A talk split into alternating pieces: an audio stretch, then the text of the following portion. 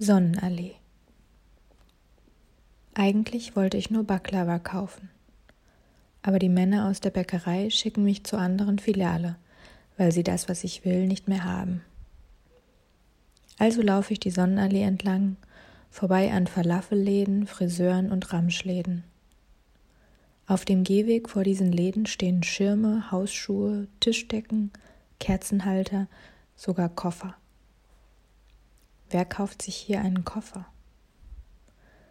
In einem Laden, der sich über mehrere riesige Schaufenster erstreckt, erstrahlen goldene Kronleuchter, die so hell im Kontrast zur dunklen Straße sind, dass ich kaum hinschauen kann.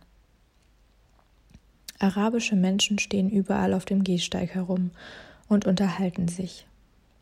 Jeder scheint sich hier zu kennen. Ich hebe einen dünnen schwarzen Handschuh auf, der einem Jugendlichen aus der Jackentasche gefallen ist, und renne ihm hinterher. Geschlachtete Kuhkörper hängen in den Schaufenstern von Halal-Metzgereien. Fleisch- und Fischläden wechseln sich ab. Im Risa drehen sich die Hühnchen auf einem riesigen rotierenden Grillspieß.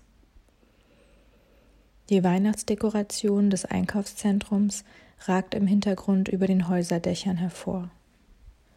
Aber hier in der Sonnenallee schert sich niemand um Weihnachten.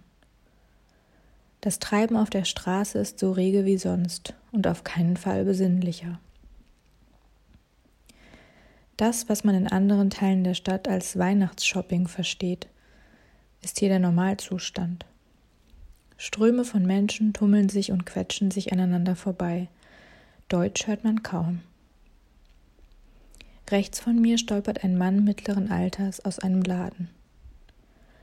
Desorientiert schaut er vor sich, während ich vorbeilaufe.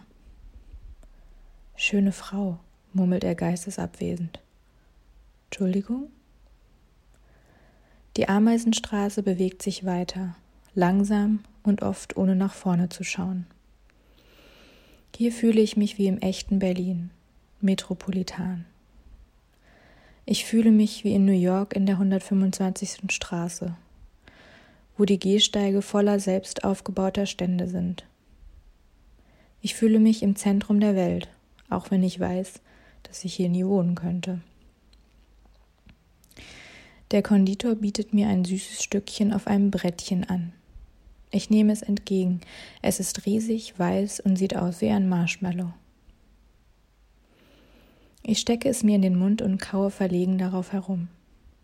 Der Geschmack, den ich erst Monate später als Orangenblütenöl identifizieren werde, füllt meinen Mund aus. Ich versuche schneller zu kauen, damit ich meine Bestellung aufgeben kann. Denn es gibt viel Laufkundschaft hier, und auf der Straße warten schon eine Handvoll Leute darauf, endlich eintreten zu können. Zurück auf der Straße laufe ich an einem Geschäft für Brautkleider vorbei, von denen keins meinem Geschmack entspricht. Viele der Häuser hier sind schöne Altbauten, aber heruntergekommen, mit Balkonen, die schon lange ihre ursprüngliche Farbe verloren haben und Fenstern, hinter denen sich der Dunst sammelt. In einem Schaufenster sind Vorhänge mit aufwendiger Spitze präsentiert. Im hinteren Teil des Ladens steht ein Verkäufer hinter einem Tresen, auf dem Stoffe ausliegen. Er trägt einen langen Bart und ist vornehm gekleidet. Geht man hier kurz vor der Hochzeit einkaufen, um Gardinen für die neue Wohnung auszusuchen? Lässt man sich dann zwei Stunden lang von diesem Herrn beraten und gibt Unmengen von Geld aus? Ich hätte gerne Einblick in ein solches Leben, das Leben einer arabischen Frau, die sich auf die Hochzeit vorbereitet. Es muss wahnsinnig stressig sein, aber zumindest kann man alles in einer Straße erledigen, wie es scheint. Ich erkenne einen Supermarkt an der Ecke wieder, in dem ich einmal mit einem Freund war. Er stibitzte eine Dattel von der Auslage draußen, woraufhin ich ihm in halb ernstem Ton sagte, er solle nicht klauen. Ich klaue nicht, ich koste nur, sagte er. Auf dem Hermannplatz schreien die Gemüseverkäufer durch die Menschenmenge um ihre Ware anzupreisen.